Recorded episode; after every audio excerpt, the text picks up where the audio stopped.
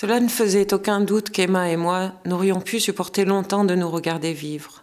Nous portions chacune trop de fatras d'objets indécents, de revers mal cousus, de chevilles bornes, de certitudes mouvantes qui sans cesse nous glissaient des mains. Nos querelles se multipliaient pour des broutilles. Nous nous engueulions à tout propos, et, Tatiana était devenue le prétexte idéal à nos rancunes. Vieillissante, elle avait en effet commencé à faire don de sa dépouille, c'est-à-dire du contenu de son appartement, à des organisations étrangères dont on savait pertinemment qu'elle n'appartenait pas plus à l'opposition qu'à l'Europe, dont elle se réclamait et qui nous avait abandonnés tel un frère infirme.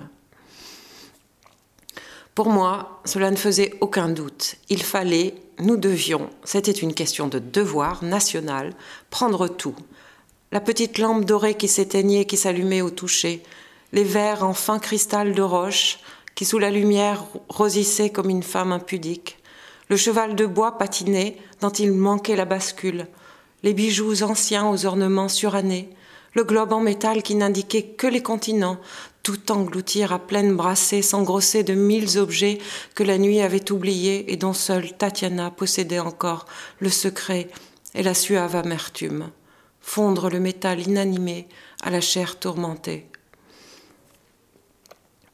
Emma, que les détails obsédés au détriment de l'ensemble, avait le sens du littéral trop pointu. Pour elle, je volais, un point c'est tout. Pour moi, justement, je volais. Tatiana, de toute façon, attendait son heure. Sorcière en des temps méconnus, elle me regardait sans me voir, flirter avec ces objets dont elle partageait la même artificieuse inertie. Tatiana était une petite femme maigre, aux gestes nerveux et insolites, des gestes qui poussaient, ramassaient des colifichets incongrus et s'agrippaient in extremis à des meubles hors de portée.